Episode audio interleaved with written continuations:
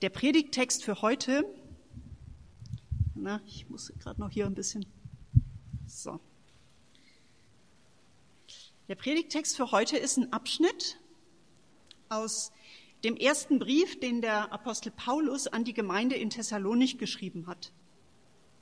Und da geht es um das Gemeindeleben. Und das passt eigentlich total gut, wenn wir Kinder in die Gemeinde aufnehmen, durch Segnung, durch Taufe, dass wir uns auch nochmal klar machen, was heißt es eigentlich, ähm, als Christ zu leben, in einer christlichen Gemeinde zu leben.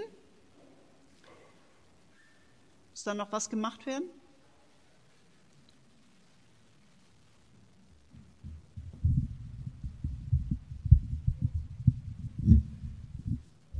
Wird es besser? Okay, vielen Dank.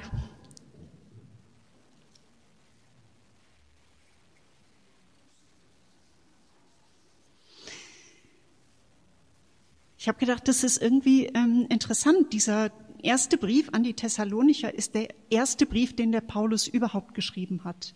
Der älteste erhaltene Brief. Und die früheste und älteste Schrift im ganzen Neuen Testament. Also noch bevor die Evangelien geschrieben wurden, hat Paulus diesen Brief im Jahr 50 nach Christi Geburt, also so 20 Jahre ungefähr nachdem Jesus gestorben war und auferstanden ist, 20 Jahre danach, schreibt Paulus diesen Brief an die Gemeinde, die er auf seiner zweiten Missionsreise selber gegründet hat in Thessalonich. Es ist das heutige Thessaloniki im Norden von Griechenland. Das heißt, Paulus ist nicht mehr dort. Er musste schon drei Wochen, ähm, nachdem er dorthin gekommen war, fliehen und hat diese kleine Gruppe von Menschen, die neu zum Glauben an Jesus gekommen waren und die er vielleicht auch getauft hat, diese kleine Gruppe musste er zurücklassen und die wurden verfolgt. Und er selber schreibt ihnen später, um ihnen manche Dinge nochmal ähm, zu vermitteln, Lehren über Jesus, für die er damals keine Zeit hatte. Und er versucht sie zu ermutigen und zu trösten in dieser Verfolgungssituation. Er erinnert sie daran, dass Jesus wiederkommen wird und sie rechneten damit, dass das bald passiert und dass Gottes Reich, das Reich von Jesus Christus auf der Erde errichtet wird. Und er ermahnt sie, treu im Glauben zu bleiben. Und dann schreibt er gegen Ende dieses Briefes diese Worte im Kapitel 5 ab Vers 14. Und weiß nicht, sehen Sie den Text schon? Dann lese ich den mal. Wir bitten euch weiter, liebe Brüder und Schwestern, weist die zurecht, die ein ungeregeltes Leben führen. Ermutigt die Ängstlichen. Helft den Schwachen und habt Geduld mit allen. Achtet darauf, dass niemand von euch Böses mit Bösem heimzahlt. Bemüht euch vielmehr stets, das Gute zu tun, im Umgang miteinander und mit allen Menschen. Freut euch immer zu. Betet unablässig. Dankt Gott in jeder Lebenslage. Das will Gott von euch als Menschen, die mit Jesus Christus verbunden sind. Unterdrückt nicht das Wirken des Heiligen Geistes. Verachtet nicht die Weisungen, die er euch gibt. Prüft aber alles und nehmt nur an, was gut ist. Von jeder Art des Bösen haltet euch fern. Gott aber, der uns seinen Frieden schenkt, vollende euch als sein heiliges Volk und bewahre euch völlig unversehrt, fehlerlos an Geist, Seele und Leib für den Tag, an dem Jesus Christus, unser Herr, kommt. Gott ist treu, der euch berufen hat. Er wird euch auch vollenden. Eine christliche Gemeinde in Freiburg im Jahr 2021 hört in der Pauluskirche auf einen Brief von Paulus, den er im Jahr 50 nach Christus an eine andere christliche Gemeinde geschrieben hat.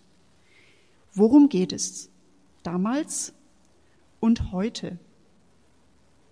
Es geht darum, wie man als Christ und als christliche Gemeinde so leben soll, dass man vor Gott bestehen kann.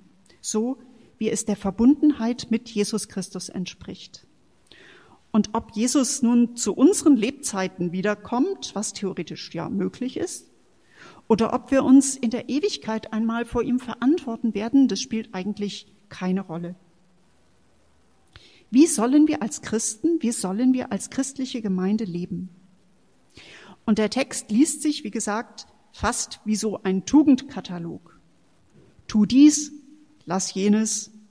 Es ist eine ganze Liste, die hier aufgezählt wird und in anderen Briefen hat Paulus noch mehr Dinge aufgezählt. Ein geregeltes Leben führen, geduldig sein, Schwachen helfen, Gutes tun, Böses meiden, sich immer freuen, ständig beten, für alles dankbar sein. Das ist nicht gerade wenig. Und im Lauf der Zeit, der Jahrhunderte, haben fromme Menschen immer noch mehr Regeln dazu erfunden.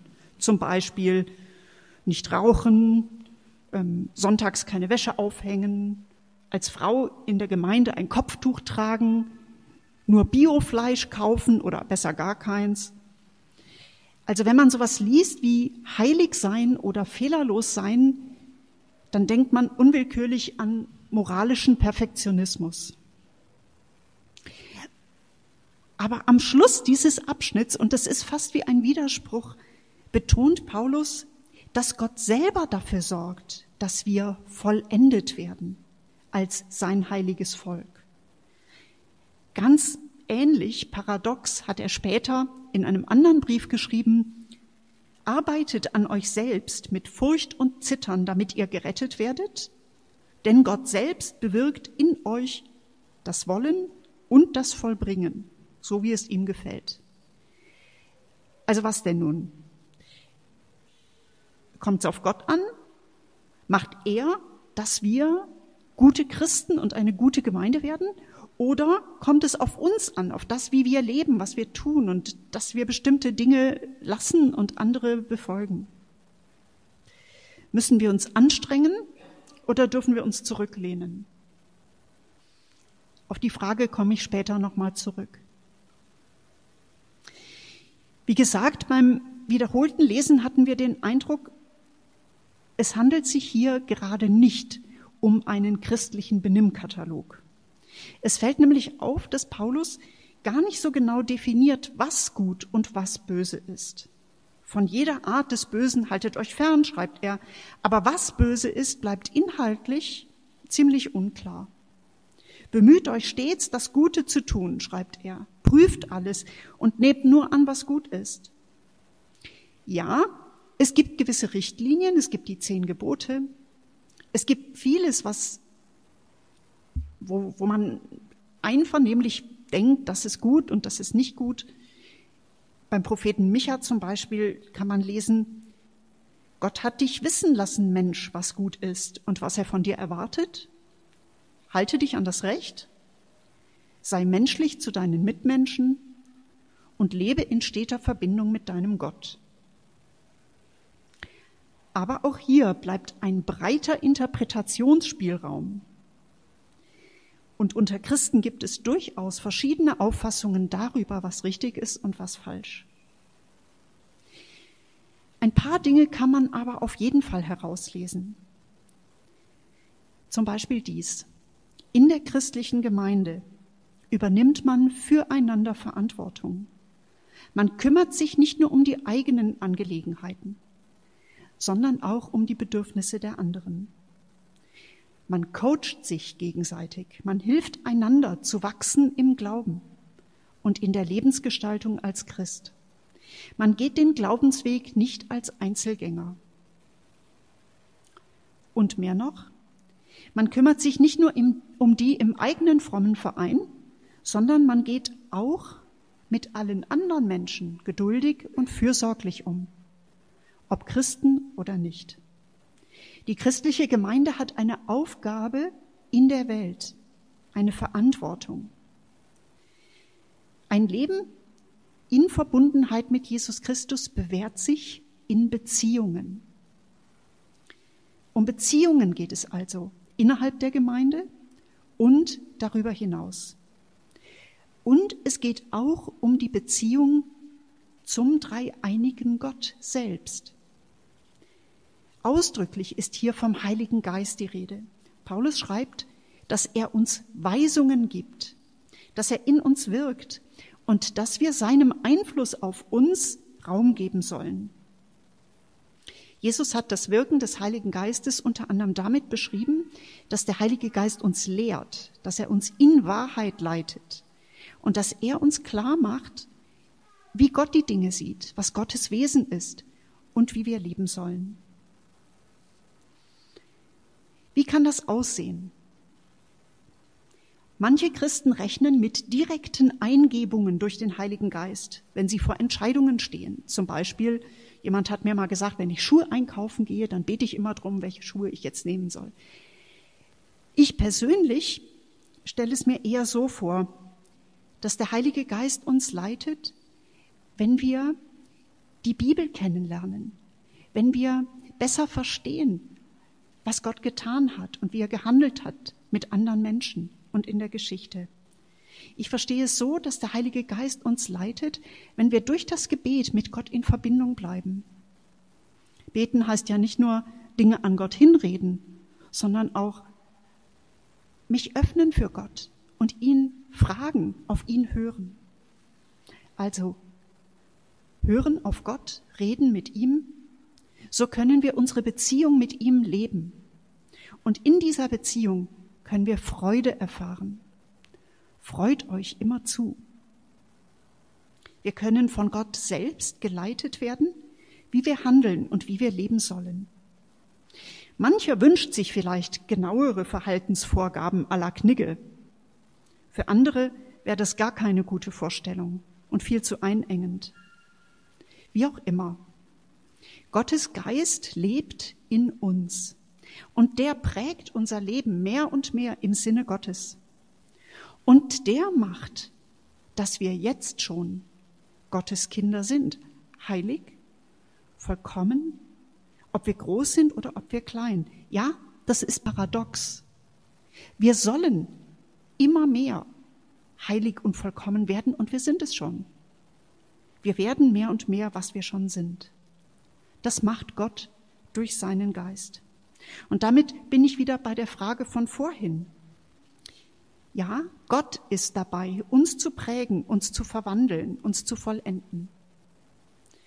Das tut er durch seinen Geist, der in uns lebt. Unser Part ist, diesen Einfluss nicht zu behindern, sondern diesen Einfluss zu ermöglichen, ja, ihn zu suchen, uns ihm auszusetzen, immer wieder.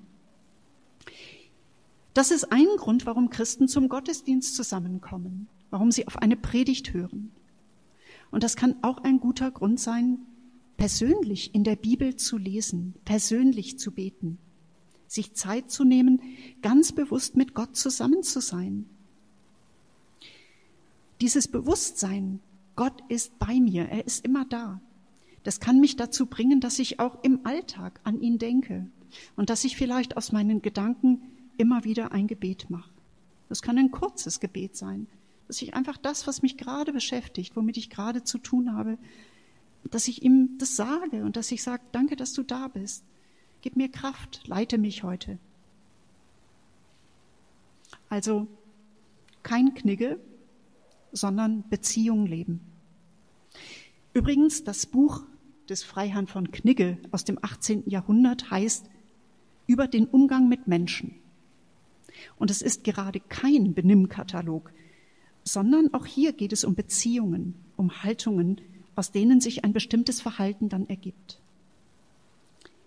Worum geht es? Es geht darum, die Verbundenheit mit Jesus Christus zu leben, dem Heiligen Geist Einfluss zu ermöglichen. So leben wir Christsein. Gemeinsam mit anderen und in der Welt. Damals und heute. Und es ist gut, dass wir einander haben. Darum geht's in dem Lied jetzt nach der Predigt. Und wir haben wieder die Möglichkeit, wenn jemand sagt, ich hätte gern jemanden, der mit mir für eine bestimmte Situation betet. Das Gebetsteam heute sind die Anne und die Andrea. Könnt ihr mal aufstehen, winken? Und die beiden gehen rüber in den Paulussaal. Man kann einfach auch dorthin gehen, jetzt während gesungen wird und auch hinterher. Wenn die Tür zu ist, muss man einen Moment warten. Gut, dass wir einander haben.